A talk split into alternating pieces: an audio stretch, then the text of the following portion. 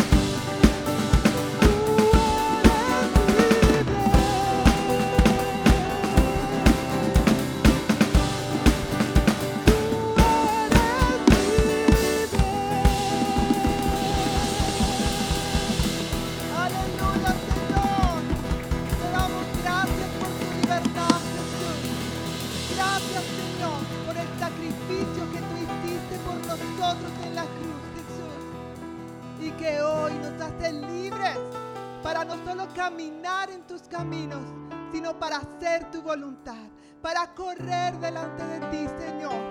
No hay pecado, no hay atadura que pueda romperse, que pueda romper tu propósito sobre nuestras vidas. Hoy declaramos la libertad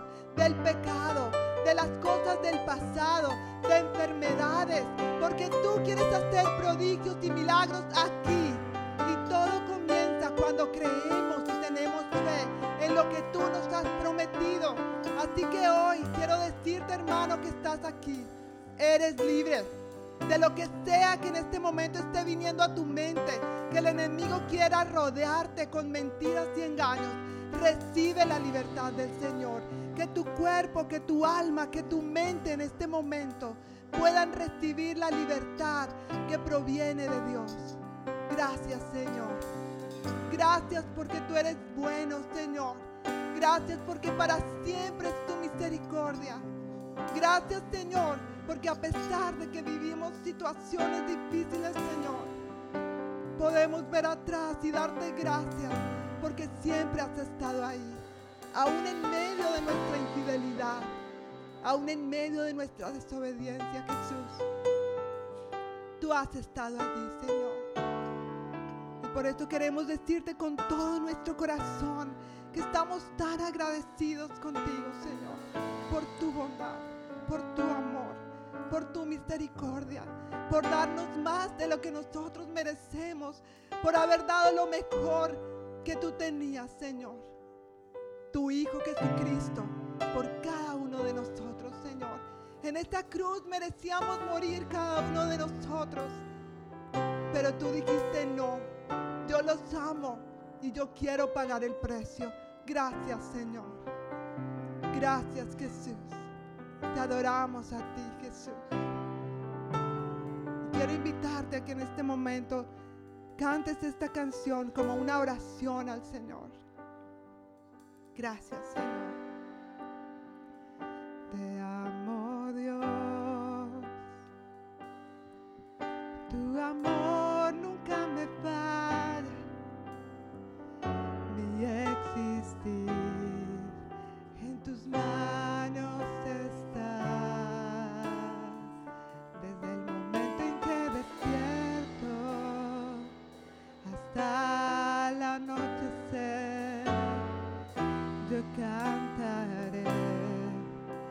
la bondad de Dios. Una vez más, te amo Dios, te amo Dios.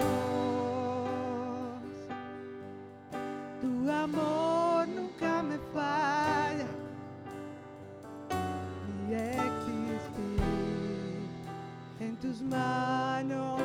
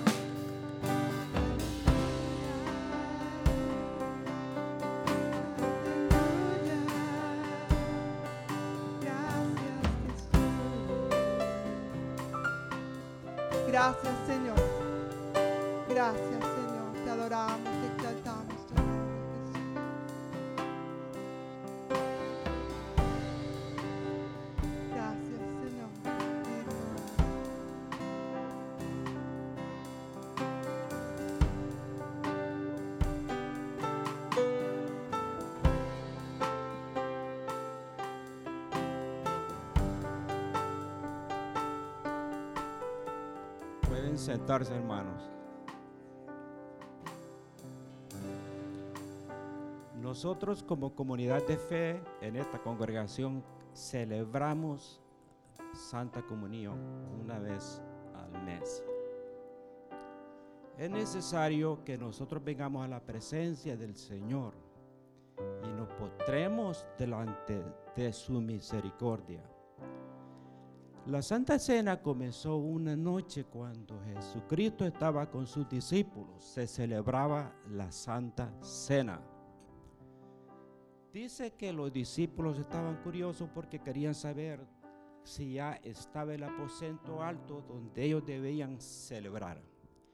Dice que el Señor los envió y les dijo, entrad a la ciudad y donde vean un hombre que va con un cántaro de agua, síganlo y entra a la casa de ese hombre y pregunta al dueño de la casa, ¿dónde está el aposento donde debemos celebrar la Santa Cena? Y así sucedió. Dice la palabra que mientras comían, Jesús tomó el pan, lo partió y lo bendijo. De igual manera, esto está en Marcos capítulo 14. De igual manera tomó la copa. Dice que la bebió, be- la bendijo y la dio a sus discípulos. Y les, dice, y dijo, tomad de ella. De cierto te digo que no la volveréis a tomar hasta aquel día cuando estemos en tu reino. Gloria a Dios. Ahí comienza la Santa Cena. Hoy vamos a celebrar juntos como familia. El que no tiene su vasito, pues los sugiere, van a pasar y entregárselos.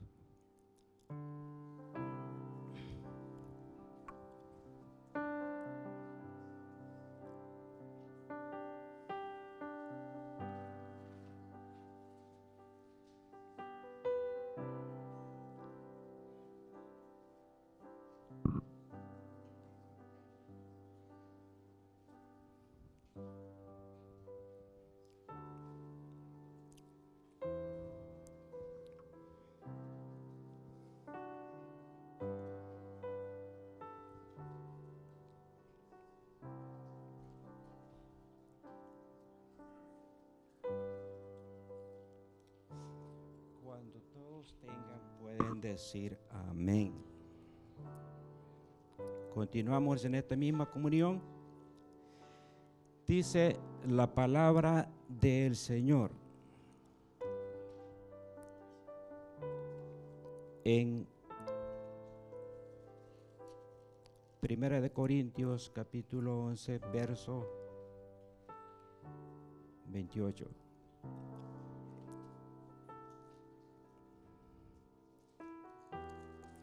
Que nos examinemos cada uno de nosotros.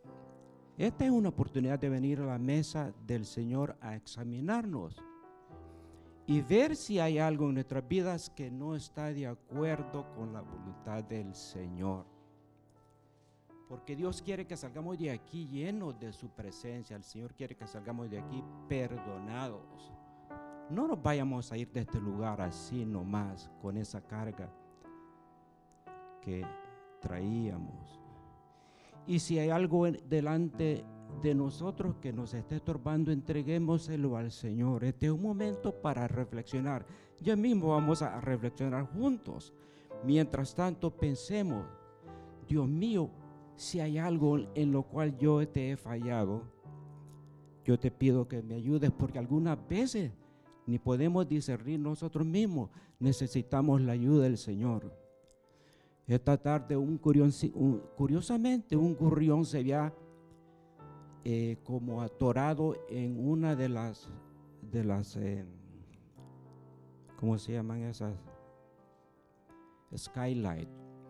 Y no podía salir. Mire, ese gurrión estaba dando vueltas por todo aquello. Y nosotros no entendíamos, bueno, y no sabíamos cómo sacarlo de allí viene mi esposa con toda la habilidad que ella tiene, buscó una escoba y comenzó a darle toquecitos, porque yo no quería ni siquiera ver esa figura, porque ese burión quería salir y se topaba con el plástico que da y estaba rodeado por cuatro bloques de paredcitas. Cuando ese gurrión salió de allí, porque mi esposa hábilmente lo sacó con esa escoba, yo vi que ese gurrión salió volando, era un abanico que llevaba. Así estábamos nosotros perdidos, sin fe y sin esperanza. Pero cuando el Señor Jesús nos libertó, nosotros pudimos volar en esa libertad que el Señor nos ha dado. El Señor nos quiere libres esta tarde y quiere que vengamos a la mesa del Señor, veamos esas áreas y si no tenemos manera de discernir, pidámosle al Señor que nos ayude. Porque ciertamente yo mismo a veces no sé cuáles áreas yo estoy fallando. Entonces pidámosle al Señor. Padre, en el nombre de Jesús, yo entrego este momento delante de tu presencia, Señor. Yo pido por cada una de las personas que han venido en esta noche a ser partícipes de esta santa cena, una realidad que tú dejaste a tus discípulos para que la practicaran. Cada vez, dice tu palabra, que tomamos esta cena, la muerte del Señor proclamamos hasta que Él venga. Gloria a Dios. Vamos a tomar un momento de reflexión y pedir que el Señor nos ayude. Ya luego volvemos.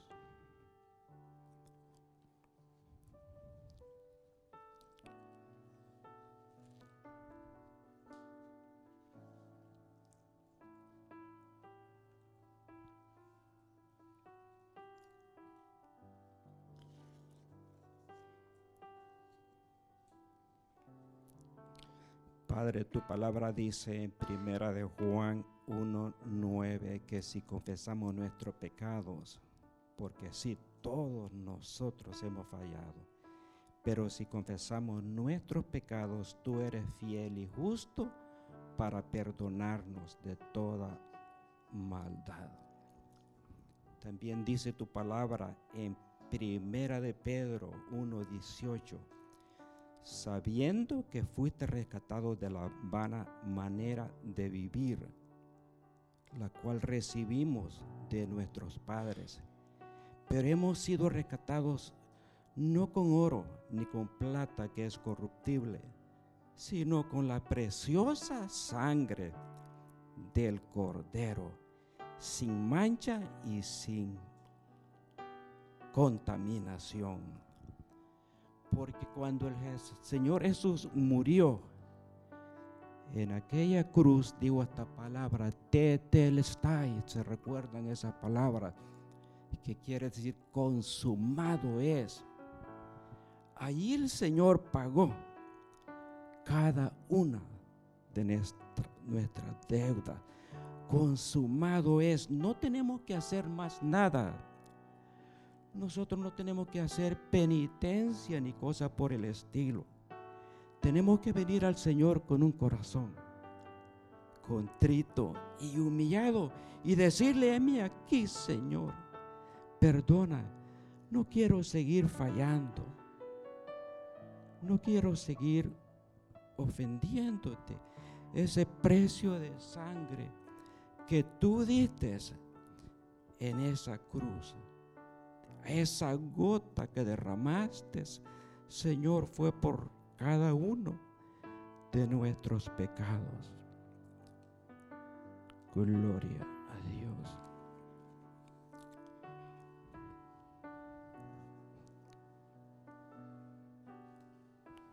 Dios mío, perdí. Bueno, si tienen su, su copa,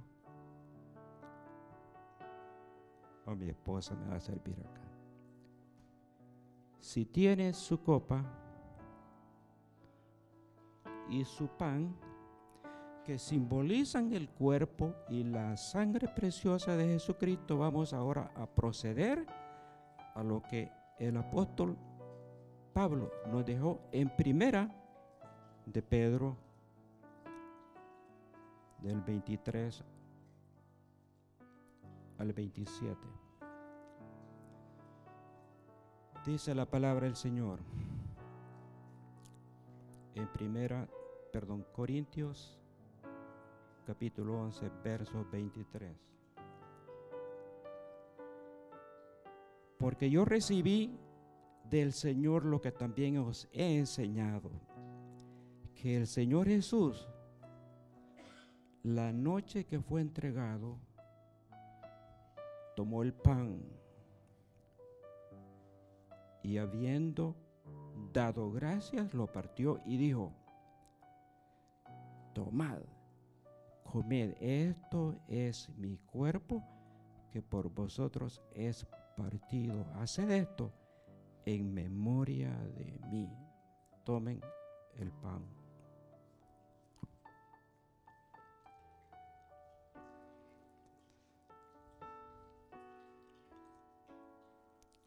Gloria a Dios.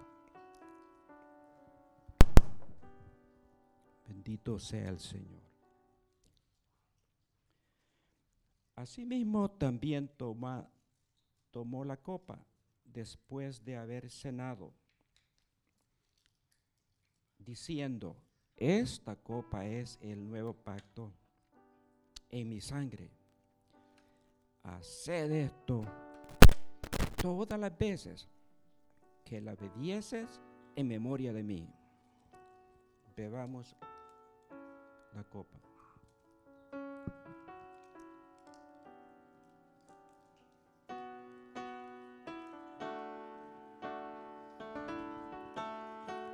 De esta manera, que cualquiera que come de este pan o bebiese indignamente del Señor, indignamente será culpado. Así que todas las veces que comieres este pan también y bebieres esta copa, la muerte del Señor anunciáis hasta que Él venga. Gloria al Señor. Aleluya, Señor. Se siente la presencia del Gracias, Señor. Gracias.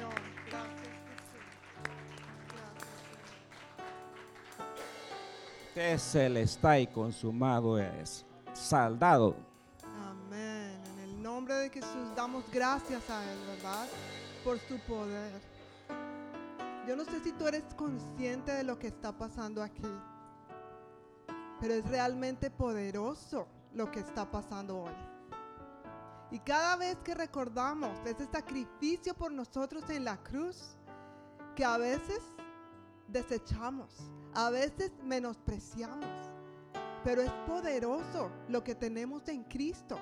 Ya no somos gente del montón. Somos personas salvas, sanadas y restauradas por el poder del sacrificio de Cristo Jesús en la cruz, donde tú y yo debíamos haber muerto. Y Él por amor a ti dijo, no, voy a hacerlo yo. Y como nuestro hermano Ariel decía, lo único que debemos hacer es recibir eso y acercarnos confiadamente. Así que con esta misma actitud de alabanza y adoración, quiero pedir, pedir a Ariel, a Maggie, a John, a David, a Ana Gladys. Ellos van a estar aquí enfrente. Y quiero pedirte que si tú tienes una necesidad en este momento, no pierdas el tiempo. Ven y pide oración. Vamos a tener un tiempo para orar. Porque cosas grandes Dios prometió hacer esta tarde. Así que si tú tienes fe, si tú crees, al que cree todo le es posible, dice el Señor. Así que no tengas vergüenza, ven aquí adelante, ellos están aquí disponibles para orar. Si tú no quieres pasar o, no, no tienes nada para orar, por favor te pido que guardes allí en tu silla silencio y vamos a estar adorando al Señor, que tú puedas estar orando allí. Pero que no pierdas la oportunidad para por favor que pases aquí y pongas tu petición, que pongas la situación, que pongas esa falta de fe de pronto que te está ahogando en este momento. No importa la situación, Dios puede obrar de maneras poderosas. Así que levántate de tu silla y vamos a ir cantando al Señor. Vamos a ir adorando al Señor.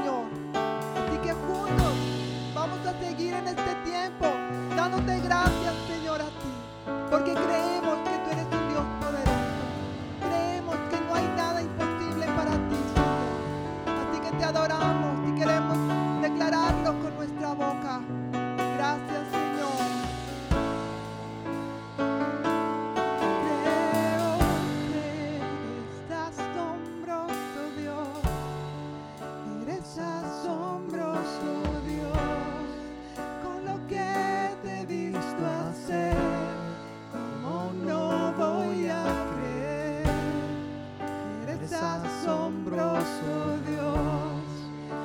Sanas por amor. Tus milagros puedo ver. ¿Cómo no voy a creer? Eres asombroso Dios, eres asombroso Dios, con lo que te he visto hacer, ¿cómo no voy a creer? Eres asombroso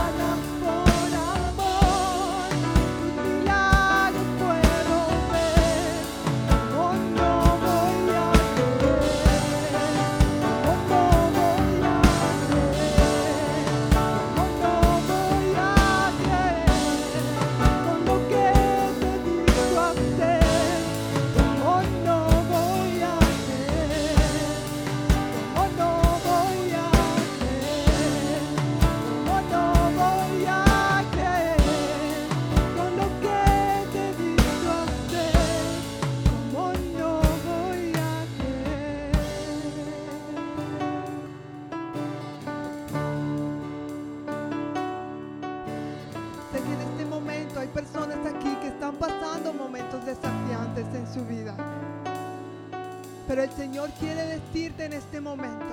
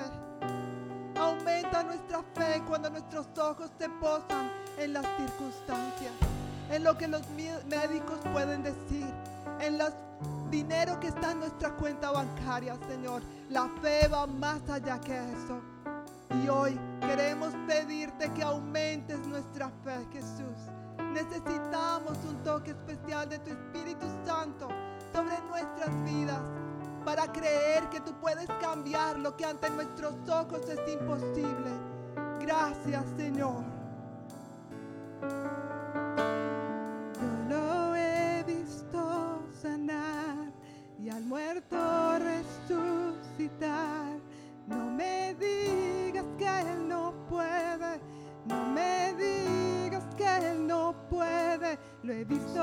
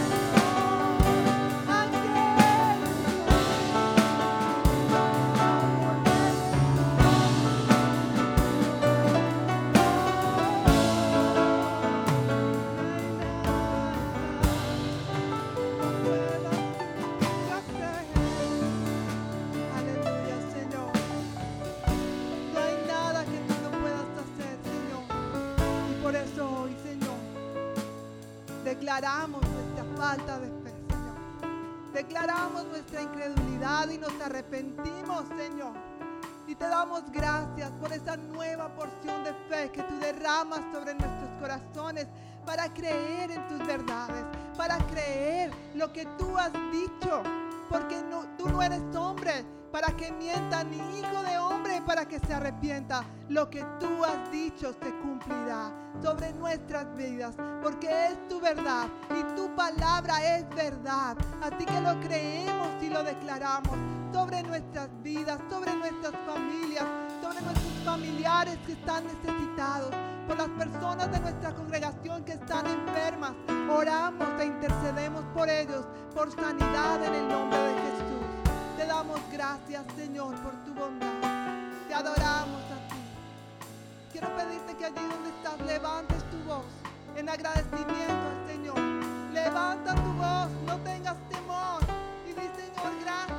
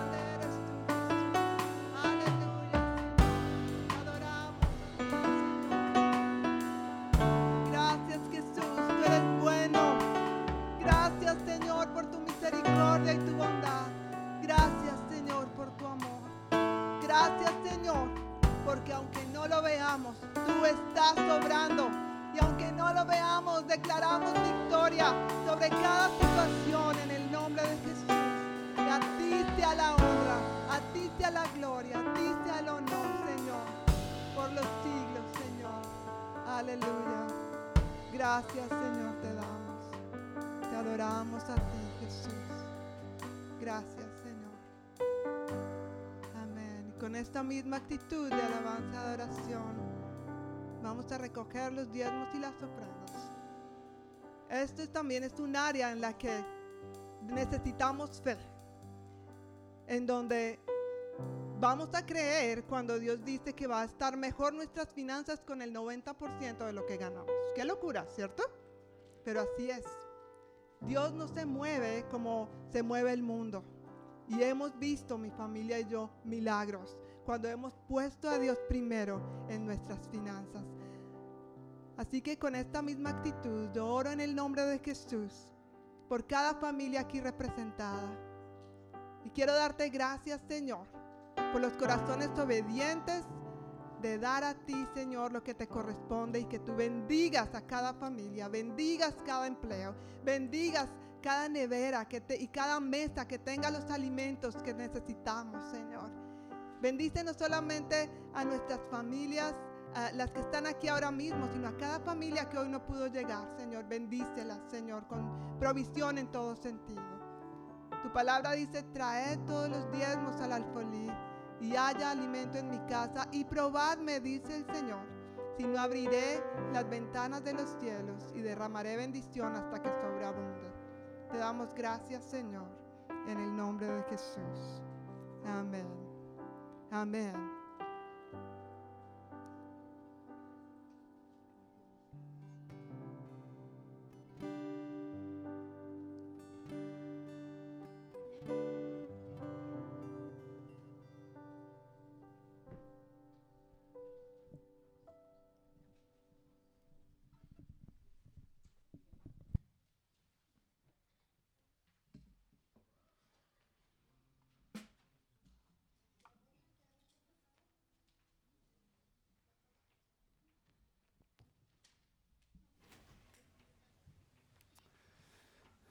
Muy buenas tardes, familia, o noches ya, ¿verdad?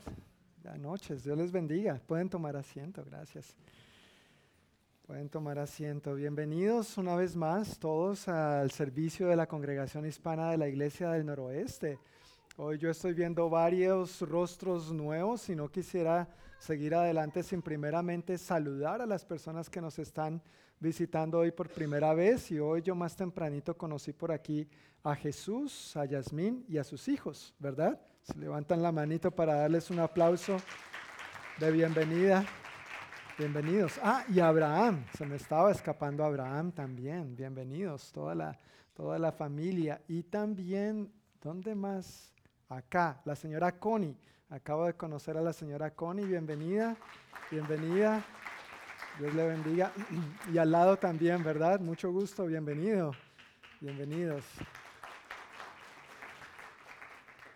Qué bueno, qué bueno que podamos tener este tiempo juntos y en familia. A la entrada todos recibieron su boletín. ¿sí? Si hay alguien que no tenga este papelito, por favor levante su mano para que por favor los sugieres nos hagan el favor de hacerle llegar uno. Mantenga su mano levantadita para que si no lo tiene, si no lo tiene, para que por favor le hagan llegar los que necesitan.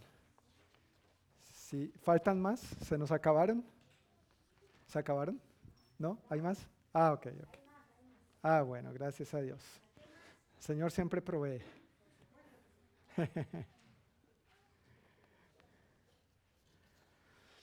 Pues hoy como cada primer domingo celebramos juntos la Santa Cena. Gracias hermano Ariel por compartirnos la, palabra y la reflexión para tomar juntos la, la comunión. También como cada primer domingo, los chiquitines se quedan con nosotros. Hoy, el primer domingo, tenemos este servicio donde los niños se quedan con nosotros. Los niños chiquitos y los niños grandes. Los de 3 a 11 y los de 11 para arriba. Todos nos quedamos aquí y hoy no tengo ningún anuncio en particular, pero sí voy a pedir el favor a mi esposita que pase por aquí al frente un momento, porque nosotros queremos expresar nuestra gratitud también por la celebración y las palabras con que nos bendijeron y nos honraron el domingo pasado. Somos muy bendecidos.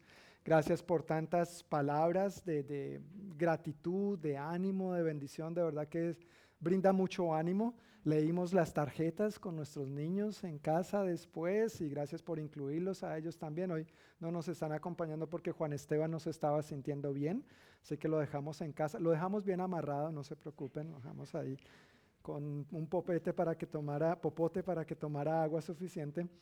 Pero gracias por sus palabras de bendición para nosotros como familia en este rol al que el Señor nos ha llamado.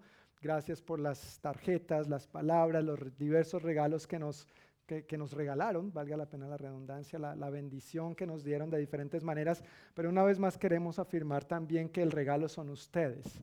El regalo son ustedes. Ustedes, nuestra familia en el Señor, es lo que realmente nos bendice.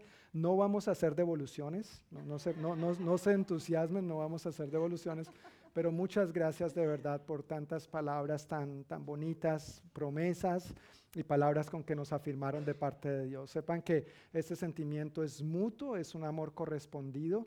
Les amamos también, les agradecemos por lo que ustedes son, no por lo que hacen solamente, sino por lo que ustedes son y como fruto de eso, lo que ustedes, lo que ustedes hacen también. Amén.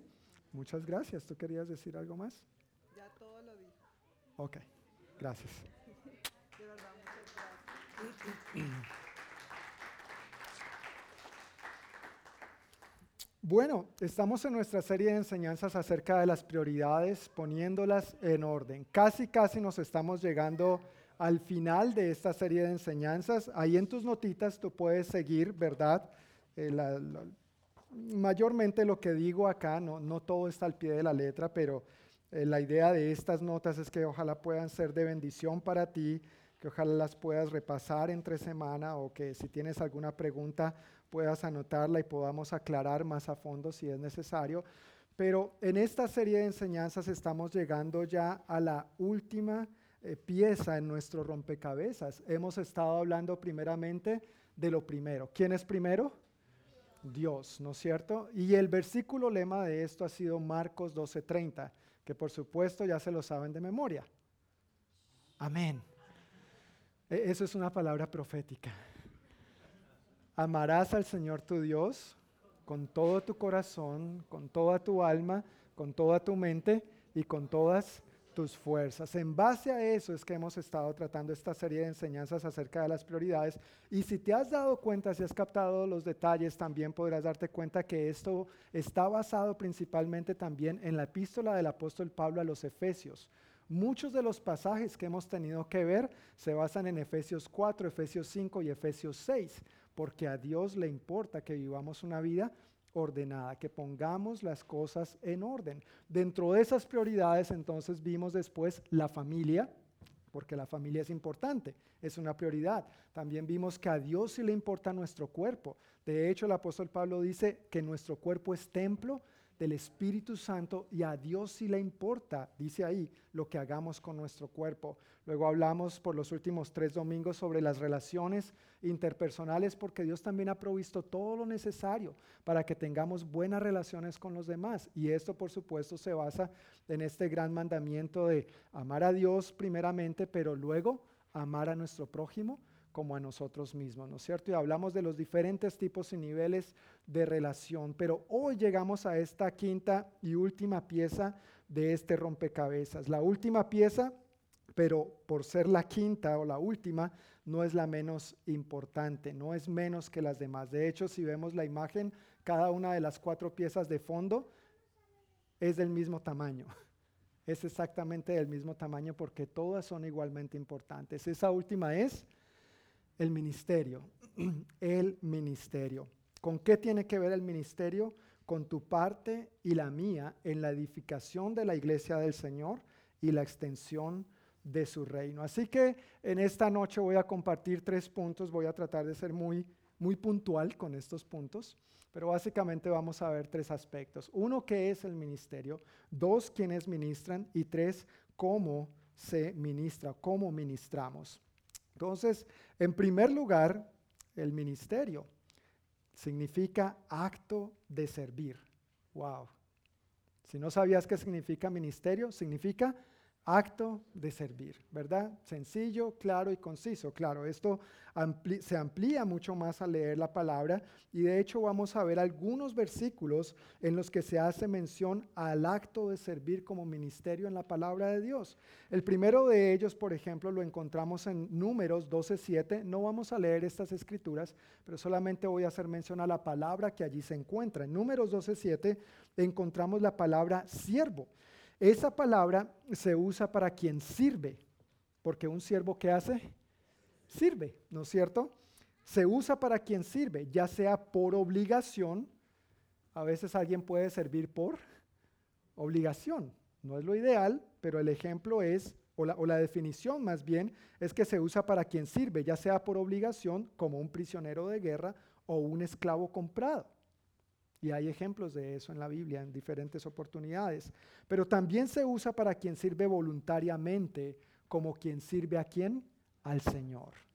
La idea de servir al Señor no es que sea por obligación, ni porque me toca, ni por un compromiso, ni porque pues, ay, es que me pidieron o hay que hacerlo y no tengo escapatoria, es porque debe ser voluntariamente, ¿verdad?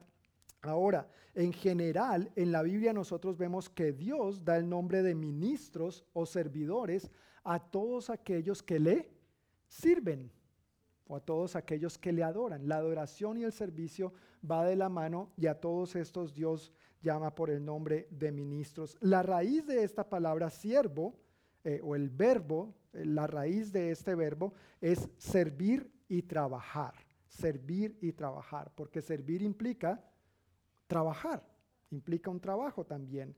Trabajo que puede ser hacia las cosas, trabajo que puede ser hacia las personas o trabajo que puede ser hacia Dios. Pero lo interesante de esta palabra en su idioma original, en el hebreo, es que cuando el énfasis del trabajo es el Señor, y escúchame bien a esta parte, cuando el énfasis del trabajo es el Señor, es un servicio de adoración a Él y tiene la connotación de una experiencia feliz de liberación. Es decir, cuando servimos al Señor, deberíamos considerarnos dichosos, deberíamos considerarnos felices, deberíamos considerarnos libres como lo que somos en Cristo para servirlo a Él. Y el típico ejemplo de esto que encontramos en el Antiguo Testamento está en el libro de Éxodo, cuando el Señor liberó a su pueblo, a los hebreos, ¿de dónde? De la esclavitud egipcia. Él los liberó, les manda mensaje a, Faraón una y otra vez, deja ir a mi pueblo, deja ir a mi pueblo. ¿Se acuerdan de las siete plagas de Egipto? No, no son siete, son diez. Ah, Era para ver si estaban atentos. Son diez. En la Biblia aparecen diez, no siete, son diez. Pero una y otra vez el Señor mandó este mensaje a Faraón por medio de Moisés, su siervo, siervo, y por medio de su ayudante, su hermano Aarón.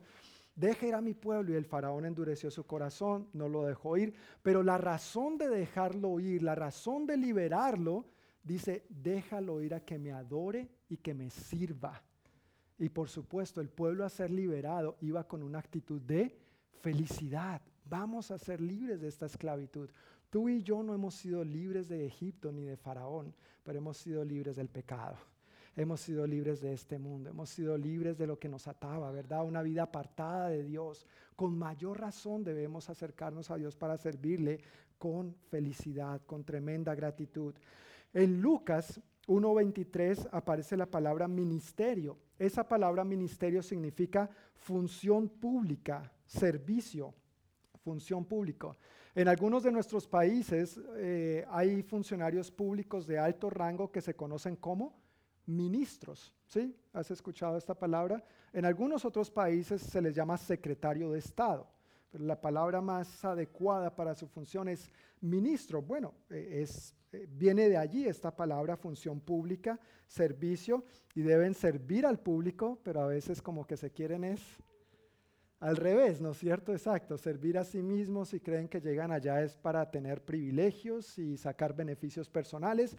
Interesantemente, a veces algunas personas en el Evangelio creen que funciona así también, que se es ministro para obtener beneficios personales, y no es así. Un ministro ministra, un siervo sirve. Eso es lo que significa esta palabra. De ahí, de esa palabra que encontramos en Lucas 1.23, es donde viene la palabra que en español conocemos como liturgia, por ejemplo, en sentido religioso, y se usó originalmente para identificar a los ciudadanos que servían en cargos públicos y sin devengar ningún pago por su trabajo. Tiempo después incluyó el servicio militar o el servicio comunitario y en el Nuevo Testamento se usa tanto para el servicio sacerdotal como para el acto de dar, tanto para el servicio sacerdotal como para el acto de dar sin esperar nada a cambio. Cuando servimos, estamos dando sin esperar nada a cambio. Amén. Y todos lo hacemos así siempre. Siempre. Servimos y servimos sin esperar nada a cambio. No, no siempre es así, ¿verdad? En nuestra humanidad, en nuestra naturaleza pecaminosa, a veces damos, a veces hacemos esperando recibir algo a cambio. Y hay momentos en los que un contexto así es saludable, pero no en este caso. En Hebreos 1.7 encontramos la palabra ministros, que significa funcionario en el templo o funcionario del Evangelio, adorador, siervo y viene de dos palabras que en español significan trabajando para la gente. ¿Ves? El servicio implica trabajo, pero también va de la mano con ser un adorador, con servir, con ser un siervo. Y en primera de Timoteo, capítulo 3, versículos 8 y versículo 3 encontramos la palabra, las palabras diácono y diaconado. Tal vez tú has escuchado estas palabras, si estás familiarizado con la iglesia, inclusive hay algunos cargos dentro de la iglesia. En nuestra iglesia no usamos estos títulos particularmente, no es que esté mal o lo consideremos inadecuado, solamente lo manejamos de diferente manera, pero está en la Biblia estas palabras que significa servir voluntariamente, administrar, ayudar, ministrar, ajustar, regular, poner en orden. Alguien que sirve ayuda a que las cosas sean puestas en orden. Alguien que sirve ayuda a ministrar, ayuda a administrar, ayuda a ajustar, a regular los diversos aspectos de lo que se está sirviendo. Y hablando particularmente del servicio a Dios, esta palabra tiene que ver con que es parte de nuestra adoración, es parte de nuestra adoración. Ahora, en varias ocasiones tú me habrás escuchado decir, y quiero reiterarlo una vez más, servir a Dios no se limita a las cuatro paredes del templo. ¿Estamos de acuerdo con esto? Servir a Dios no tiene que ver solamente o exclusivamente con las reuniones que tenemos como iglesia. E, eso es un aspecto. Pero servir a Dios tiene que ver con todas las áreas de nuestra vida. Amén. De hecho, si vemos la imagen, mi hermano Daniel, si me pones la, la anterior, por favor. Gracias, Daniel. Si vemos esta imagen, servir a Dios tiene que ver con poner a Dios primero. ¿verdad? Y ya hablamos suficiente sobre eso, así que tranquilo, no voy a retocar todos esos temas nuevamente, pero servir a Dios también tiene que ver con la familia. De hecho, si, si, has caminado de la mano del Señor por un buen tiempo, habrás escuchado esta famosa frase una y otra vez. El primer ministerio es la familia. ¿Estamos de acuerdo o no? Por supuesto que sí. El primer ministerio, mi primer ministerio, el tuyo, es la familia. Los hombres que tenemos a Cristo en nuestro corazón como sacerdotes del hogar, nuestro primer ministerio es nuestra esposa y nuestros hijos. No, pero estos hermanos, esposa, les doy permiso para que le den el codazo, para que lo pellizquen, sí, pellizquelo ahí un poquito para que se me despierte el caballero. Pero el primer ministerio nuestro es la familia, es decir, el primer servicio, los primeros a quienes nosotros debemos servir es nuestra familia. Nuestro cuerpo es otra área de servicio. ¿Por qué? Porque es templo del Espíritu Santo. Cuando nuestro cuerpo está bien, cuando nuestro cuerpo está saludable, cuando nosotros no nos ensuciamos con todo lo que el mundo nos quiere contaminar, entonces vamos a estar sirviendo a Dios adecuadamente. Vamos a estar saludables, vamos a tener las fuerzas, vamos a tener la gracia, porque a veces pensamos que tiene que ver solo con nuestro espíritu y servimos a Dios en el espíritu. Pero es que si es solamente en el espíritu, quisiera decir que ya estás en la presencia del Señor, porque ¿y tu cuerpo? ¿No es cierto? Tu cuerpo es tan importante también. Si no estás saludable, si no cuidas tu cuerpo, si no administramos bien este templo del Espíritu Santo, entonces no vamos a estar sirviendo adecuadamente a Dios. Y por supuesto, el servicio también tiene que ver con las relaciones interpersonales, con amar a mi prójimo como a mí mismo. Y recuerda la otra porción que leímos que resalté bastante en Mateo, en el Evangelio de Mateo, tratar a los demás como quiero que me traten a mí. Eso muchas veces tiene que ver con servir a los demás, con poner a los demás primero, con considerarlos primero que yo, aunque a mí me cueste a veces un sacrificio o un esfuerzo, pero también como siervos del Señor somos llamados en ese sentido a veces a sacrificarnos, a caminar la segunda milla y a poner a los demás primero. Así que el servir a Dios no está limitado solamente a los aspectos relacionados con las reuniones de la iglesia, sino que tiene que ver con todas las áreas de nuestra vida. De hecho, otra escritura que mencioné dentro de esta serie de enseñanzas fue Colosenses 3:23, que todo lo que hagamos lo hagamos para el Señor, no como para nadie en esta tierra. Entonces, sea lo que sea que hagamos, hagámoslo como para el Señor. Ahí está el servicio. Lo hacemos como un acto de adoración para Él, para servirle a Él y por ende vamos a estar siendo de bendición a los demás. Sin embargo, al hablar de esta quinta pieza en el rompecabezas, el ministerio, yo hoy y el próximo domingo, lo he partido en dos esta tanda, porque no quería tenerlos hasta las 12 de la noche, de nada. Pero entre hoy y el próximo domingo sí quiero hablar del ministerio desde la perspectiva meramente, puntualmente, en lo que atañe a las reuniones nuestras como iglesia o a las reuniones de iglesia. ¿Qué es el ministerio? ¿Cómo lo llevamos a cabo? ¿Quiénes estamos llamados a ministrar? Así es como quiero enfocarlo porque todo lo demás evidentemente tiene que ver con que somos ministros donde quiera que Dios nos lleve y donde quiera que Dios nos ha puesto. Pero vamos a hablar puntualmente de nosotros como familia en el Señor. Y eso nos lleva al segundo punto. ¿Quiénes ministran? Ya vimos qué es el ministerio, ahora vamos a ver quiénes ministran. Si tienes tu Biblia, quiero pedirte que por favor la abras conmigo en Primera de Pedro. Esta cita sí la vamos a leer. Primera de Pedro capítulo 2, versículos 9 y 10. Recuerda que si no tienes una Biblia, puedes usar una de las que están ahí frente a ti en la banca si quieres seguir la misma versión que yo estoy leyendo acá.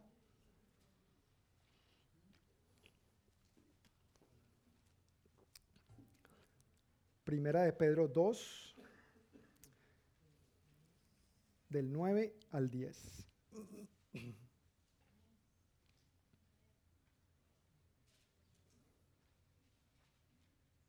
¿Estamos ahí? Ok. Eh, dando un poquito de contexto antes de leer, el apóstol Pedro está llamándonos piedras vivas. Piedras vivas con las cuales Dios edifica su iglesia. Porque recuerda, somos diferentes miembros, pero un solo cuerpo. Bueno, aquí la ilustración es somos diferentes piedras, pero un solo edificio, un mismo edificio. Y en este contexto el apóstol Pedro dice, versículo 9, pero ustedes no son así porque son qué? Un pueblo elegido. Son sacerdotes del rey, una nación santa, posesión exclusiva de Dios. Por eso pueden mostrar a otros la bondad de Dios, pues Él los ha llamado a salir de la oscuridad y a entrar en su luz maravillosa. Antes no tenían identidad como pueblo, ahora que somos pueblo de Dios. Antes no recibieron misericordia, ahora han recibido la misericordia de Dios. Amén. Antes no éramos, pero ahora sí. Antes no teníamos, pero ahora sí. Antes no habíamos recibido, pero ahora sí. Claramente hay un antes y hay un después. Y eso es lo que debe suceder en la vida de toda persona que entrega su vida a Cristo. En la vida de toda persona que entrega su corazón a Cristo, que confiesa a Jesús como su Señor y Salvador, que un día llega al entendimiento en su espíritu y dice, caramba, sin Cristo yo estoy perdido. Estoy mal, estoy en, la olla, decimos en Colombia.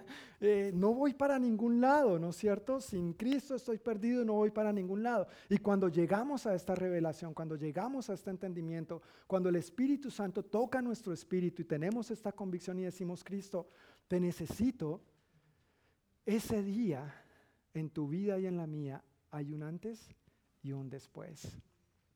Cristo partió la historia de la humanidad en una cruz. La historia está partida en dos, antes de Cristo y después de Cristo, ¿verdad? Cuando estudiamos en la escuela vemos esto, o sea, las fechas se datan así, tantos años antes de Cristo, tantos años después de Cristo. Cuando una persona entrega su vida a Cristo, hay un antes de Cristo y hay un después de Cristo, por igual. Amén. Hay un antes y hay un después. Antes no éramos, pero ahora somos. Antes no habíamos recibido, pero ahora hemos recibido. Gracias a Él por su misericordia. Gracias a Él por su amor. Gracias a Él por su gracia. Dándonos un poco más de contexto acerca de quienes ministran para entender este término desde el Antiguo Testamento. En la antigüedad, la palabra ministrar describía las funciones que llevaba a cabo el sacerdote Aarón. Recuerda que en el Antiguo Testamento solo el sumo sacerdote podía entrar a la presencia de Dios. ¿Recuerdas eso? El sumo sacerdote era el único que podía entrar al lugar santísimo que estaba separado por unas cortinas. Las cortinas que cuando Jesús murió fueron rasgadas de arriba a abajo, diciendo ahora, el velo ha sido rasgado y hay libre acceso al Padre podemos acercarnos confiadamente al trono de la gracia y recibir de Él el oportuno socorro cuando más lo necesitemos. Pero esta palabra en el Antiguo Testamento describía las funciones que llevaba a cabo exclusivamente el sacerdote Aarón y bueno, todos los demás sacerdotes. Recordando un poco también cómo funcionaban las cosas en el Antiguo Testamento, Dios escogió a una tribu para que se ocuparan de todos los asuntos del templo y del servicio al Señor. ¿Recuerdas cuál fue esa tribu? La tribu de Leví, los levitas. Dato interesante. De las doce tribus de Israel, Dios escogió a los levitas para que se ocuparan de todos los asuntos concernientes al templo y al servicio al Señor. Y dentro de esa tribu, dentro de los levitas, Dios escogió a Aarón y a su familia para que fueran los sacerdotes de generación en generación. Ellos eran los que se iban a encargar de oficiar las ceremonias, los levitas se encargaban más, digamos, de asuntos prácticos, eran la mano derecha de los sacerdotes. Nadie más, excepto los levitas, podían atender los asuntos del templo y nadie más, excepto los sacerdotes, podían llevar a cabo las funciones sacerdotales y de ministrar, no solamente en el templo, sino que si recordamos en el tiempo que ellos iban saliendo de Egipto, en el tabernáculo, la tienda con la que ellos tenían que cargar durante esos 40 años que vivieron en el desierto. Dentro de estos entonces Dios escogió, dentro de los levitas, perdón, Dios escogió a Aarón y a su familia para que tuvieran puntualmente la responsabilidad y la función directa de ministrar en estos asuntos. Pero bajo el nuevo pacto, Eso fue antes de Cristo. Volviendo a este ejemplo, eso fue antes de Cristo. Ahora estamos después de Cristo, bajo el nuevo pacto. Bajo el nuevo pacto, a propósito, hablando hoy de la Santa Cena según el Evangelio de Lucas, ratificado con la sangre de Cristo. Amén. Eso no fue una firmita y nada más, no, Cristo lo ratificó con su sangre, por amor a ti y por amor a mí. Bajo este nuevo pacto, todos estamos invitados a servir al Señor y a su pueblo. Qué privilegio. Bajo este nuevo pacto todos estamos invitados a servir al Señor y a su pueblo. Todos aquellos que hemos recibido a Jesús como nuestro Señor y Salvador, no somos levitas, pero somos linaje escogido. Tú y yo no somos levitas, pero somos qué? Linaje escogido. Tú y yo no somos descendientes de Aarón, ¿verdad? ¿Somos descendientes de Aarón? No, pues que yo sepa, tú y yo no somos descendientes de Aarón. Pero que acabamos de leer en Primera de Pedro, somos real sacerdocio, somos nación santa, pueblo adquirido por Dios, que recibimos su misericordia, que pasamos de las tinieblas a su luz admirable para anunciar las maravillas de aquel que nos llamó de esas tinieblas a su luz admirable. Qué privilegio que tú y yo no tengamos que ser levitas para servir al Señor. Eso es un privilegio, eso es un honor. Eso es algo por lo cual debemos estar profundamente agradecidos. Amén. Yo, yo, no sé si tú te estás dando cuenta de esto, pero no tienes que ser de una familia sacerdotal, no tienes que ser de la tribu de Leví para poder hacer algo para el Señor. Qué bendición. Amén. Gracias, Usías. Amén. Bien, muchacho. Al final recuérdame, recuérdame darte tu propina. Ah. Bien, Usías, bien. Dice el salmista, de la boca de los niños y de los que maman, fundaste la fortaleza, ¿verdad? refiriéndose a Él. Un ejemplo, Él la está cogiendo, Él la tiene clara. Bien, Usías, pero tú y yo tenemos este privilegio. Tú y yo tenemos este privilegio gracias a Dios, gracias a lo que Cristo hizo por nosotros en la cruz del Calvario. Qué chévere que no tengamos que ser levitas ni tataranietos de Aarón para poder ministrar, para poder ser ministros. Tú y yo podemos ser ministros gracias a Cristo Jesús. Por gracia. Es otro regalo de la gracia de Dios. Tenemos un gran privilegio y eso implica una gran responsabilidad. A la luz de este pasaje que acabamos de leer en Primera de Pedro 2, 9 y 10, pero a la, a la luz de otros pasajes del Nuevo Testamento, la pregunta, y espero que a este punto esté un poco más claro, la pregunta no es, ¿Quieres que te sirva, Señor? La pregunta es, ¿en qué te sirvo, Señor? Amén. La pregunta no es, ¿en qué te sirvo, Señor? Sino, ¿en qué quieres que te sirva, Señor? Si Él es mi Señor, yo soy su siervo. Y Él es el que manda.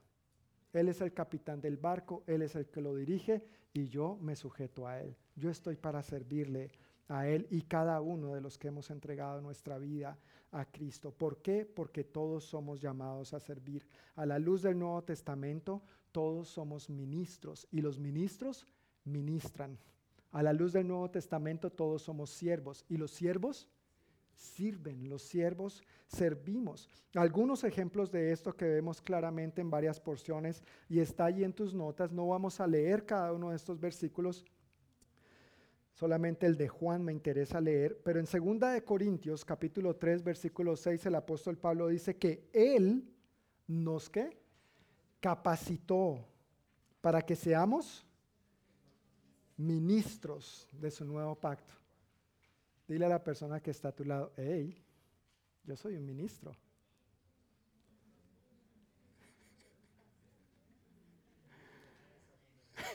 Perdón.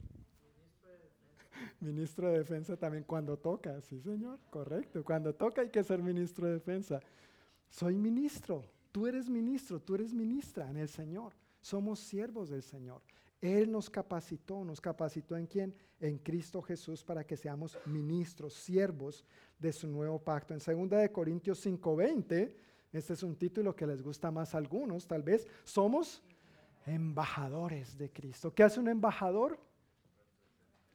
Representa. Un embajador es un funcionario público en un territorio extranjero cuya función principal es dejar lo más alto posible su país y su gobierno tú y yo estamos llamados a dejar lo más alto posible, no un gobierno terrenal, al Rey de Reyes y Señor de Señores.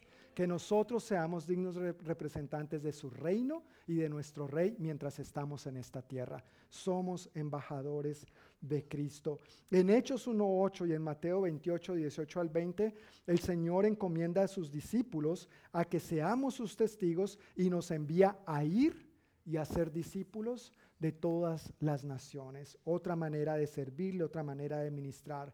En Primera de Corintios, ahí escribí mal, no es 3.0, ese versículo no lo busques porque no existe. En lugar de escribir, en lugar de punchar el 9, punché el 0, perdón. Si tienes lapicero, escribe ahí 9 en lugar de 0. Primera de Corintios 3.9 dice que somos colaboradores al servicio de Dios. ¿Qué somos? colaboradores. Colaboradores. Imagínate, Dios es Dios, todopoderoso. Él creó todo lo que hay. E, él, él, no necesita de mi colaboración, para nada, en absoluto. No necesita la tuya tampoco. Qué pena si te defrauda un poquito. Pero Dios no necesita tu colaboración ni la mía. Y aún así, a la luz de su nuevo pacto, Él nos ha establecido que colaboradores suyos. A Él le encanta que tú y yo colaboremos con Él para llevar a cabo su obra, para cumplir sus propósitos. En Juan capítulo 13, versículos 12 al 17, junto con otras citas que tienen ahí también, la Biblia nos dice que somos siervos de Dios y de los demás. Este versículo de Juan, si lo quiero leer, por favor, si vas conmigo a Juan capítulo 13, muy conocido, por cierto, y tiene que ver con lo que nuestro hermano Ariel nos dirigió hoy también en la Santa Cena, o lo que también se conoce como la última cena que el Señor tuvo con sus discípulos mientras estaba aquí en la tierra. Juan capítulo 13, versículos 12 al 17. Todos están sentados a la mesa, todos tienen los pies sucios. Recuerda que esto es un aspecto cultural, donde cuando invitabas a alguien a casa, eh, había que lavarle los pies. Normalmente la gente tenía sirvientes, siervos que se encargaran de eso, pero si no, eh, el mismo que invitaba lavaba los pies a sus anfitriones, no a sus perdón, el anfitrión lavaba los pies a sus invitados, perdón por la equivocación. Están todos a la mesa, acaban de discutir quién va a ser el más grande en el reino de los cielos. Jesús les acaba de decir, estoy a punto de ser traicionado y a esto les preocupa, ok, Jesús, cuando tú ya partas de esta tierra, ¿quién de nosotros se va a quedar a cargo? O sea, qué, qué indolentes y qué cortos de visión, ¿verdad? Quizás si tú y yo hubiéramos estado ahí, hubiéramos pensado lo mismo. Así que no estoy diciéndolo en tono de burla o menosprecio a ellos y su actitud. Gracias a Dios nosotros podemos aprender de su ejemplo para no cometer los mismos errores. Pero están sentados a la mesa, todos saben que tienen los pies sucios. Quizá no solo porque lo están viendo, sino porque vienen de una tremenda, habían venido de una tremenda caminata, ¿verdad? Y nadie se ciñe la toalla, nadie toma el recipiente ni empieza a hacerlo. Entonces es cuando Jesús decide llevarlo a cabo y dice lo siguiente, versículos 12 al 17 en Juan 13, después de lavarles los pies, se puso otra vez el manto, se sentó y preguntó, ¿entienden lo que acabo de hacer? Ustedes me llaman maestro y señor, y tienen razón porque es lo que soy. Y dado que yo, su Señor y Maestro, les he lavado los pies, ¿qué debemos hacer? Ustedes deben lavarse los pies a los que les caen bien, los que los tienen limpios. Los que se echaron perfume. Los que no tienen mal olor. Dado que yo, su Señor y Maestro, les he lavado los pies, ustedes deben lavarse los pies unos a otros. Les di mi ejemplo para que lo sigan. Hagan lo mismo que yo he hecho con ustedes. Les digo la verdad, los esclavos no son superiores a su amo, ni el mensajero es más importante que quien envía el mensaje. Ahora que saben estas cosas, Dios los bendecirá por saberlas. Dios los bendecirá por qué? Por hacerlas. Ustedes saben, aquí yo a veces tiro ideas para ver si me están prestando atención, solamente por eso. Pero dice que vamos a ser bendecidos si qué? Si, si hacemos qué? ¿Qué? Gracias, mi hermano. Si nos servimos unos a otros, si nos lavamos los pies unos a otros. Interesante que a veces la bendición de Dios esté limitada, esté condicionada a eso. Pero es que Dios no me bendice. Hay que lavar los pies. Hay que servir. ¿Me sigues o no me sigues? Amén o no amén, porque es la palabra de Dios. E, estamos leyendo la palabra de Dios. Y en Mateo 9, 35 al 38 es este pasaje que nos habla de que eh, el Señor al ver a las multitudes tuvo compasión de ellas. ¿Por qué? Porque andaban como ovejas sin pastor, agobiadas, desamparadas, dispersas como ovejas sin pastor. Tuvo compasión de ellos y les dice a la verdad, la mies es mucha, mas los obreros son pocos. Y luego concluye diciendo esa porción, rueguen. ¿Alguna vez has rogado por algo?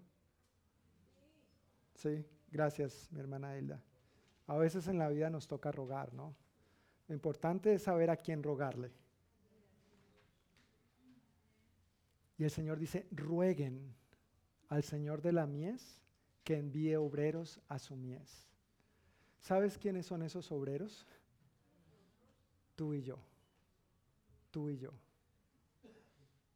pero algunos a veces no se consideran así. Esos obreros somos tú y yo. Lo que me encanta de este pasaje, de orar esta oración, es que yo mismo tengo la oportunidad de ser la respuesta. Recuerdo a un pastor cuando yo era bien jovencito, como bien saben, hace poquito, invitándome a orar así, invitándome a interceder de esta manera, especialmente cuando yo estaba sintiendo esta inquietud por las misiones y servir al Señor de otras maneras que fuera más allá de mi iglesia local. Y él me dijo, mira, aquí hay esta porción, ora conforme a esa porción. Y él me dijo una advertencia, ten cuidado al orar así, porque es muy probable que al orar así tú seas la respuesta. Y yo quiero decirte eso mismo a ti hoy. Ruega al Señor de la mies que envíe obreros a su mies. Pero también te doy la, advertencia. Pueda, y estoy casi seguro que tú mismo eres la respuesta. Amén. Pero es un riesgo que vale la pena tomar. Es un riesgo que vale la pena asumir. No hay mejor, no hay mejor Señor al que podamos servir como siervos que a Jesús.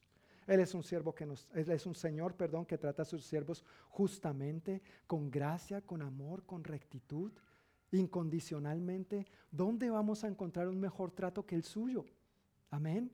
Vale la pena ser un obrero para la obra del Señor. Vale la pena ser un obrero para Jesús de Nazaret.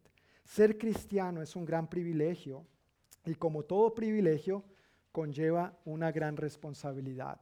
¿Cómo es que dice la frase esa famosa en Spider-Man? Ay, no me digan que no se han visto Spider-Man. Sí, sí, esa, esa. Ay, mira, tu mamá sabe más que tú. ¿Ah?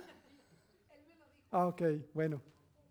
Con un gran poder viene una gran responsabilidad. De hecho, no es una frase de Spider-Man, eso es una frase más vieja de ahí, tiene su historia, pero solamente quería hacer alusión a Spider-Man para verlo sonreír un poquito más. Es que se ven tan lindos sonriendo, ¿no es cierto?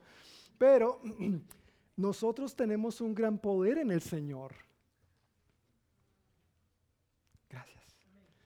Y con ese gran poder tenemos una gran responsabilidad. Dios nos ha- no nos ha dado su gracia, Dios nos, nos ha dado su amor, su perdón, el poder de su Santo Espíritu para que simplemente no hagamos nada con Él. Es claro, por un lado somos bendecidos, pero somos bendecidos para bendecir. Recibimos para dar. Amén. E- Esos son los principios que encontramos en la palabra de Dios. No es para nosotros simplemente tener más y ser acumuladores y gloria a Dios, primero yo, segundo yo, tercero yo y lo que quede para yo. No, es para dar y compartir. Que las bendiciones que de Dios hemos recibido, nosotros podamos compartirlas de diferentes maneras con todos los que nos rodean. Así que ser cristiano es un gran privilegio. ¿Puedes decir amén a eso?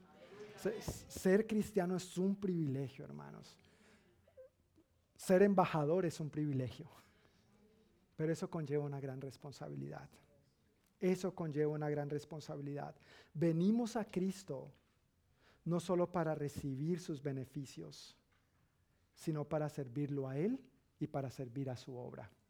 Amén. Es triste que muchas, bueno, perdón, permítanme refrasear esto. No, no es triste, eso lo voy a decir en un momento. Muchas personas, o bien, es, o, o bien ese no es triste, lo voy a decir en un momento. Muchas personas a veces llegan a Cristo para recibir. Sí, las personas están enfermas y ¿qué necesitan? Recibir sanidad. Las personas tienen problemas económicos y ¿qué necesitan recibir? Provisión. Las personas tienen problemas familiares y ¿qué necesitan recibir? Restauración. Las personas tenemos a veces infinidad de situaciones y venimos a Cristo para recibir. Tal vez tú has sido una de esas personas. Probaste esto, probaste aquello, fuiste aquí, fuiste allá, bueno y malo, hasta que por fin dijiste, voy a probar a Cristo. Y Cristo te respondió. Amén. Cristo suplió lo que, lo, lo que fuera que estuvieras necesitando.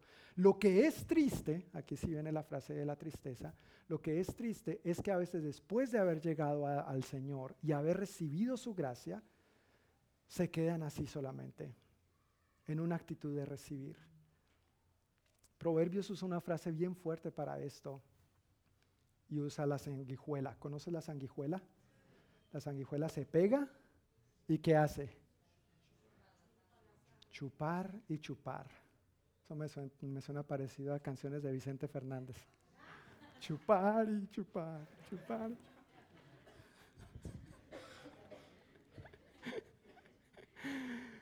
Ustedes pensarán que yo escucho mucho Vicente Fernández, pero.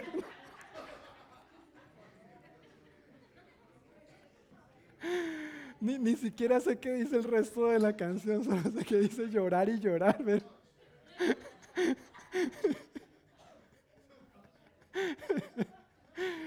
Pero Proverbios habla de que cuando tenemos esta actitud, solamente sabemos decir dos cosas como la sanguijuela. Y esas dos cosas son, dame, dame. En Cristo no es así. En Cristo recibimos, pero también damos. En Cristo Dios nos bendice para que nosotros bendigamos. Venimos a Cristo no solo para recibir sus beneficios. Dame, bendíceme, provéeme, ayúdame, cuídame, protégeme. La oveja, ¿no? Me, me. Sino que también venimos a Cristo para servirlo a Él y para servir a su iglesia. Venimos a Cristo no solo para recibir, sino para contribuir al cumplimiento de sus propósitos. Y sus propósitos no son solo terrenales, sus propósitos son eternos. Y vale la pena vivir por esos propósitos. Amén. Vale la pena. ¿Qué es el ministerio? ¿Quiénes ministran? Todos. Y ahora en tercer lugar, ¿cómo ministrar? ¿Cómo ministrar? Cómo los servidores, cómo los ministros llevamos a cabo el ministerio, cómo los servidores servimos. Yo quiero compartir aquí de algunas escrituras motivaciones y actitudes a tener en cuenta para servir. Así que vamos a ir rápido en estos versículos porque eso sí quiero que los leamos. Gálatas capítulo 5, versículo 13.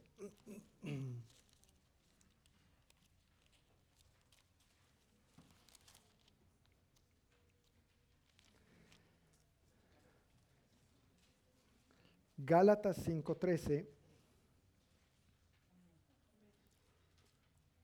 dice así, pues ustedes mis hermanos han sido llamados a vivir en qué? En libertad. Pero no usen esa libertad para satisfacer los deseos de la naturaleza pecaminosa. Al contrario, usen la libertad para servirse unos a otros por amor o con amor. Una motivación de un siervo de Dios es el amor. Para servirnos unos a otros necesitamos ser movidos por el amor. y Dios es amor. Filipenses, está unas páginas después de ahí de Gálatas. Filipenses capítulo 2, versículo 3 al 11 es otro pasaje que me encanta. Filipenses 2, 3 al 11. ¿Estamos ahí? No sean egoístas, no traten de impresionar a nadie, sean humildes, es decir, considerando a los demás como mejores que ustedes. No se ocupen solo de sus propios intereses, sino también procuren interesarse en los demás. Tengan la misma actitud que tuvo Cristo Jesús aunque era Dios, no consideró que el ser igual a Dios fuera algo a lo cual aferrarse. En cambio, renunció a sus privilegios divinos, adoptó la humilde posición de un esclavo y nació como un ser humano. Cuando apareció en forma de hombre, se humilló a sí mismo en obediencia a Dios y murió en una cruz como morían los criminales. Por lo tanto, Dios lo elevó al lugar de máximo honor y le dio el nombre que está por encima de todos los demás nombres, para que ante el nombre de Jesús se doble toda rodilla en el cielo y en la tierra y debajo de la tierra, y toda lengua declare que Jesucristo es el Señor para la gloria de Dios Padre. Gloria a Dios. ¿Cuál es el ejemplo de Jesús? E, esta porción termina así, ¿no es cierto? Creciendo en gloria, en, sublimación. Pero ¿cómo empezó? Con una actitud de humildad, con una actitud de humildad. Mateo 9, 35 al 38, ya lo acabo de mencionar, que al ver Jesús las multitudes tuvo compasión de ellas. Yo, yo realmente agradezco que Dios nos mueva compasión por los que no tienen a Cristo. La gente que no tiene a Cristo necesita a Cristo. Y tú somos llamados, tú y yo somos llamados a mostrarles a Cristo a estas personas. Necesitamos verlos con compasión e, en, donde se encuentran, bien o mal, en el loazal donde se encuentran, sucios o limpios, necesitamos verlos, limpios entre comillas, necesitamos verlos con la compasión de Cristo. Pero no solamente mientras están afuera. Cuando llegan y son encontrados, necesitamos seguirlos viendo con la misma compasión. Amén. A veces la compasión es grande por los que están perdidos, pero se nos olvida, la compasión por los que ya hemos sido encontrados. Nosotros seguimos necesitando tratarnos con compasión los unos a los otros. De hecho, en ese pasaje es donde dice, rueguen al Señor de la mies que envíe obreros a su mies. Ser un obrero en la mies del Señor, entre la mies del Señor, requiere de nosotros la compasión del Señor. Segunda de Timoteo capítulo 2 versículo 15. Dice así el apóstol Pablo a Timoteo. Segunda de Timoteo 2.15. ¿Cuál es la palabra con la que empieza este versículo? Esfuérzate. Esfuérzate para poder presentarte delante de Dios y recibir su aprobación. Sea un buen obrero, alguien que no tiene de qué avergonzarse y que explica correctamente la palabra de Dios. Claro, en el contexto de Timoteo, él era un pastor joven de la iglesia en Éfeso, él tenía que predicar y eh, en esa área tenía que esforzarse. Tal vez tú no predicas, tal vez tú no tienes esa función ministerial, digámoslo así, pero sea en el área que tú y yo sirvamos, igualmente servir al Señor requiere esfuerzo. Requiere esfuerzo. Y en Romanos capítulo 12, versículo 11, el apóstol Pablo habla de algo similar. Romanos 12, 11 dice, no sean nunca perezosos, más bien trabajen con esmero y sirvan al Señor con entusiasmo. No ser perezoso, sino servir al Señor con entusiasmo. Me encanta como lo dice la Reina Valera, en lo que requiere diligencia, no perezosos, fervientes en espíritu sirviendo al Señor. Esta porción nos habla de que un siervo del Señor tiene que ser diligente. Hay que ser diligente. Mira, tú y yo somos diligentes para nuestros trabajos. ¿Sí o no? para lo que nos gusta, somos diligentes. Nadie nos tiene que estar diciendo. Nadie nos tiene que estar recordando, nadie, nos tiene que estar dando la llamadita o mandando el, jefe, mandando el mensaje de texto, ¿verdad? ¿Sí o no? ¿Hay alguno aquí que su patrón le recuerde el domingo a las 7? ¿Recuerda mañana llegar a las 7 o a las 8? ¿Sí? No, ¿verdad? ¿Perdón? Exacto, si quiere venga, no, no, no. No, el patrón no tiene que estar encima de nosotros haciendo eso, pero a veces con el otro patrón, con el que tenemos que poner primero, a veces sí nos hacemos los de los oídos sordos un poquito y dejamos la diligencia y la cambiamos por negligencia. Si puedo, si quiero, si me gusta, si me es conveniente, si me es favorable. Y la palabra esfuerzo y diligencia como que desaparece después de todo lo que Él ha hecho por nosotros. Salmo 103, versículo 1 al 5 me encanta. Bendice alma mía al Señor y no olvides ninguno de sus beneficios. Y ahí empieza a enumerar los beneficios. ¿Cuáles son esos? Él perdona todos tus pecados. Sana todas tus dolencias. ¿Qué más dice? Rescata tu vida del sepulcro. Te corona de favores y misericordias y renueva. ¿Cómo es esta última parte, perdón?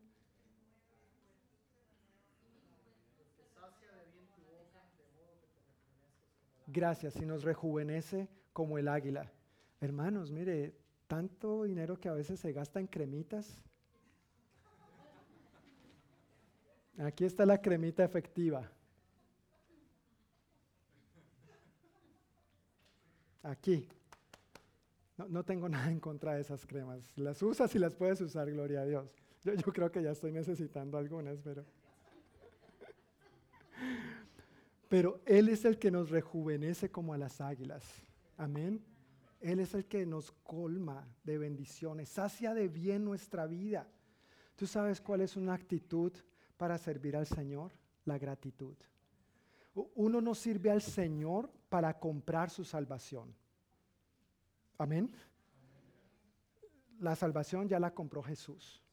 Ella pagó por ti y por mí. Tú no tienes que pagar nada. Él pagó. Nos dijo el hermano Ariel, la deuda está saldada, tetelestai, no hay nada más que agregar ahí. Jesús ya pagó, Jesús ya cubrió toda la cuenta. Amén. Pero ahora por gratitud yo quiero servirle. Él ha hecho tanto por mí, Él me ha dado tanto, Él me ha ayudado tanto, Él me ha bendecido de tantas diferentes maneras, que ahora por gratitud, como su siervo, como su hijo, yo quiero entonces hacer su voluntad. Este salmista dice ahí, bendice alma mía al Señor y no olvides ninguno de sus beneficios.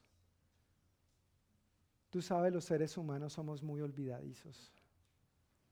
Y, eso de olvidarnos nos lleva a ser malagradecidos. Y no recordamos de dónde nos ha sacado el Señor.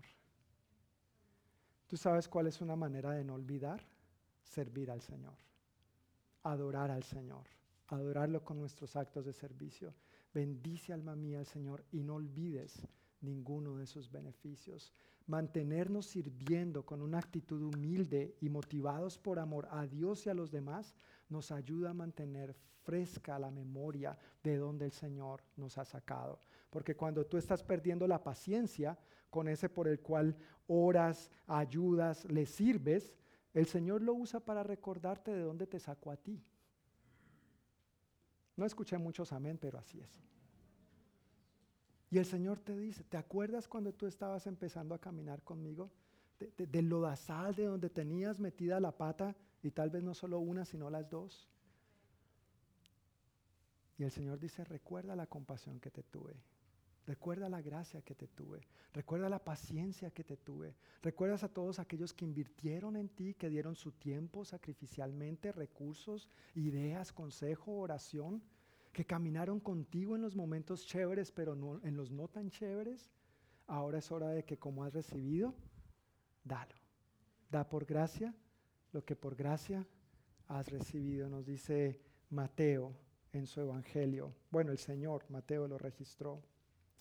En Hechos 20:24 dice así el apóstol Pablo.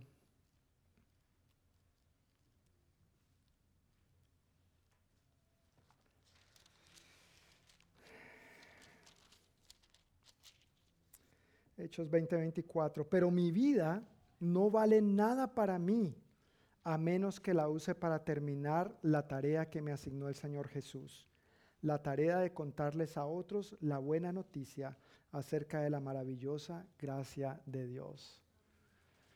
Para Pablo, servir al Señor no era negociable, e-, era una prioridad.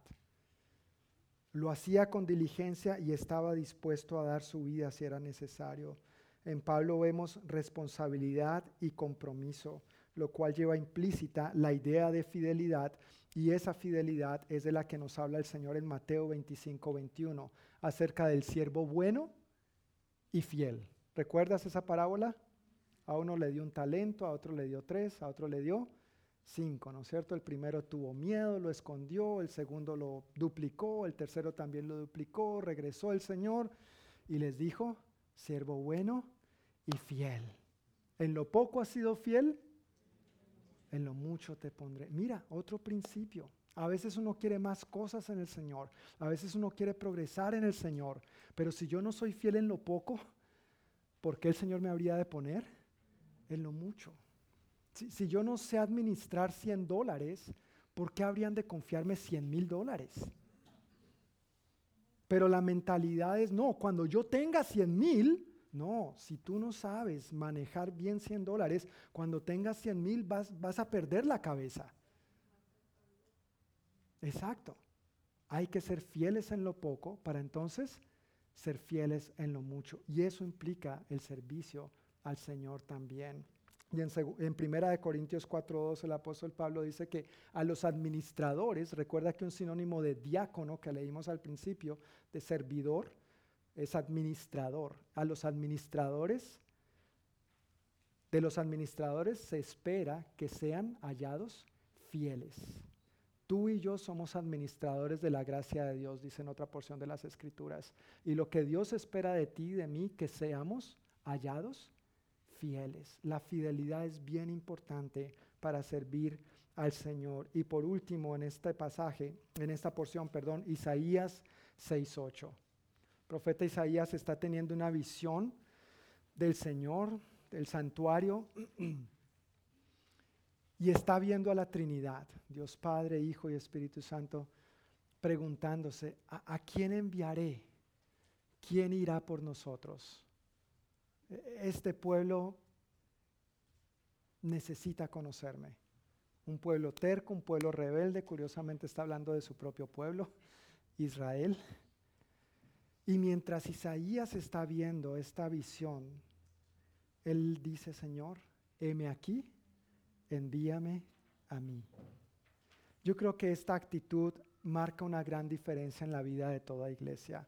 Cuando cada uno de nosotros tenemos esta actitud, vamos a estar reflejando el corazón de Dios, vamos a estar manifestando su amor. Él quiere alcanzar a la gente, Él quiere que nosotros nos sirvamos unos a otros. Pero a veces lo que pasa entre la familia del Señor, entre los creyentes, es, heme aquí, envía a Rafael, Señor. Rafael es el que es bueno para eso, Él, Él, Él. Ay, no, el que toca el teclado es... ¿Cómo es que se llama este muchacho? No, yo ni lo conozco. Por Filiberto, ese muchacho es el que toca el teclado. Yo no. Y pues sí, si no tocas el teclado, no tienes que tocar el teclado. Pero nuestra actitud debe ser, heme aquí, envíame a mí. A veces somos muy buenos para visualizar a los demás. Es que tú deberías hacer, es que deberían hacer tal cosa. ¿Qué tal si cambiamos esa frase por ¿por qué no hacemos? Deberíamos. ¿Qué les parece si y tú y yo nos incluimos en eso? No nos ponemos afuera, como si la colada, como si el asunto no tuviera que ver con nosotros. No, sí tiene que ver contigo y conmigo, porque tú y yo somos siervos y siervas del Señor.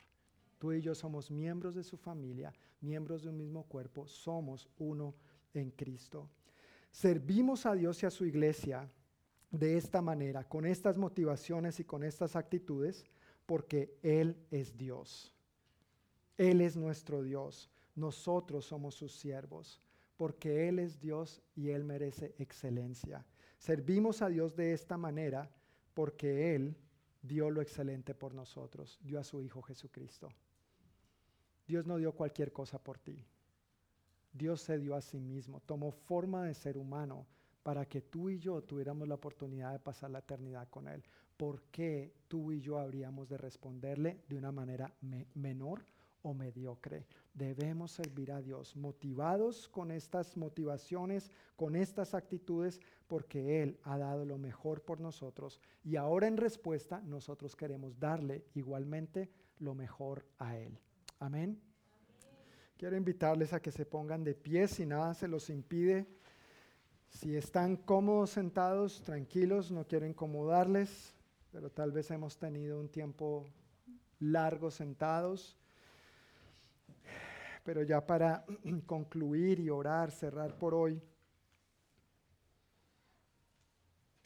quiero mencionar una frase que impactó mucho mi vida siendo, ya no recuerdo, si era un niño todavía o era un jovencito ya, pero en la escuela dominical aprendí que una de las mejores maneras de servir a Dios es sirviendo a su iglesia, es sirviendo a su pueblo.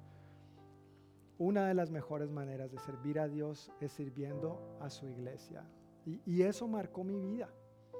E, eso transformó mi manera de ver las cosas, de ver la iglesia, de, de ver la iglesia tal vez solo como un club social dominical, de ver la iglesia como un lugar a donde solamente iba así, a esperar recibir, sin quizá tener el ánimo de, dar y de bendecir a otros, sin darme cuenta de todo lo que Dios se había hecho por mí y que ahora yo podía también contribuir al hacer por los demás. Y esa misma frase que eh, tocó mi corazón y cambió mi vida, yo quiero dejarla delante de ustedes también hoy. Para mí fue una frase transformadora y creo que lo puede ser para ti también. Una de las mejores maneras de servir a Dios es servir a su iglesia. Amén. Es servir a su iglesia. En las otras prioridades hemos hablado de servir a los demás, pero ahora estamos hablando de servir a la iglesia, servir a tu iglesia, servir a tu familia en Cristo.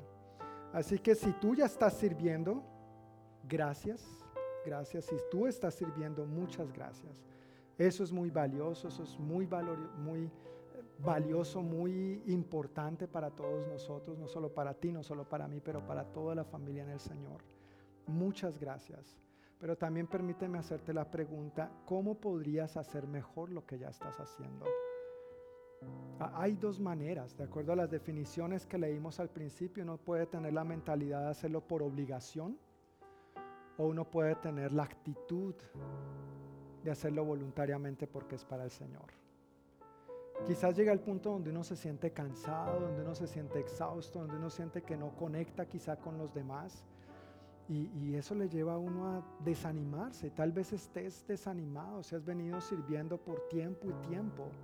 Pero de tu parte, el Señor ya te ha provisto a ti y a mí todo lo necesario. De tu parte y la mía, ¿qué podríamos hacer para que en lo que estamos sirviendo lo hagamos mejor. ¿Sí me sigues la idea?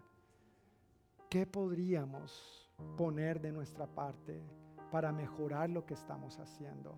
Para hacer mejor esta área de servicio, esta área de ministerio. ¿Cómo podríamos aportar y bendecir a nuestros hermanos por medio de lo que hacemos? Sea sencillo o sea complejo. Y por otro lado, si todavía no estás sirviendo, me escuchaste bien, si todavía no estás sirviendo, porque quiero ser claro con la expectativa. La expectativa bíblicamente es que todos sirvamos. Entonces, para no ir con, para no dar vueltas al asunto, no, la expectativa es que todos sirvamos. Entonces, si todavía no estás sirviendo, la invitación está hecha y las puertas están abiertas. ¿En qué crees que Dios quisiera que tú sirvas? ¿De qué maneras tú crees que Dios te está invitando a ser parte? No necesariamente tienes que pararte aquí a predicar domingo tras domingo, aunque no, no puedo negar que sería una manito bien grande, gracias a Dios. Pero tranquilo, no va a ser eso. Tal vez va a ser otra cosa la que Dios te guíe.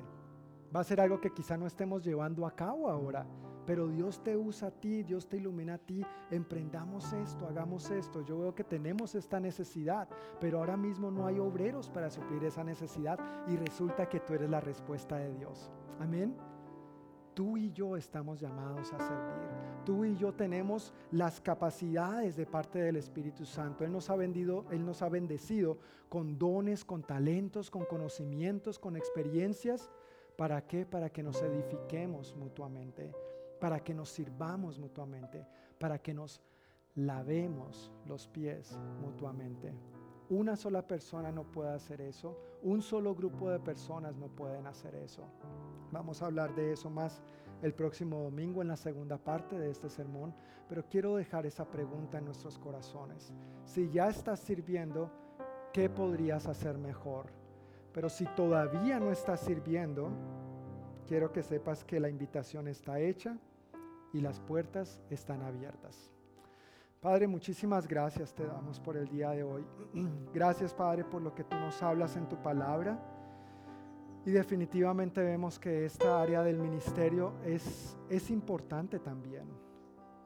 Es una prioridad, al igual que las otras. No es más, pero tampoco debe ser menos. Es igualmente importante. Gracias por darnos este título de siervos. Queremos ser siervos fieles para ti y para tu obra, Señor dentro de los recursos, los conocimientos, los dones, los talentos, las capacidades con que tú nos has bendecido, queremos corresponder fielmente al servirte a ti y al servir a la iglesia donde tú nos has puesto, Señor. Donde todos crezcamos saludablemente. Gracias, Padre, por lo que tú has hablado a cada uno de nosotros esta noche. Yo pido que esta palabra que hemos recibido de ti cale profundo en nuestro corazón y que tu Santo Espíritu se encargue de tenerla fresca en nuestro corazón, en nuestros pensamientos y en nuestro espíritu, para que con una actitud humilde y dependiente de ti, pongamos esto a consideración tuya. No se trata de si quieres que te sirvamos, Señor, sino en qué quieres que te sirvamos. ¿En qué puedo ser útil, Señor? Gracias que tú eres nuestro mayor ejemplo. Tú lavaste los pies a tus discípulos, tú no tenías que hacerlo, pero lo hiciste y los invitaste a ellos y nos, nos invitas a nosotros a seguir tu ejemplo. Queremos seguir tu ejemplo adecuadamente, Señor. Gracias, Padre, por la familia que somos. Gracias por la iglesia que somos. Ayúdanos a crecer más y más en esta área de prioridad en nuestras vidas y como iglesia también. Por favor, llévanos con bien a nuestros hogares. Guárdanos de todo mal y peligro en el transcurso de esta semana. Renueva nuestras fuerzas, Señor, para todo lo que tenemos que hacer. Bendice la obra de nuestras manos, Señor, que en aquellas áreas que estamos esperando una respuesta de parte tuya, ayúdanos a seguir esperando confiadamente en ti por esa respuesta, Dios y que con tu favor y gracia el próximo domingo podamos volver a reunirnos para seguir alabándote, para seguir creciendo juntos, para seguir sirviéndonos unos a otros y para seguir permitiéndote obrar en nosotros y a través de nosotros. En el nombre de Jesús. Amén. Amén. Que el Señor les bendiga familia, que tengan una muy buena noche. Y con el favor de Dios nos vemos el próximo domingo.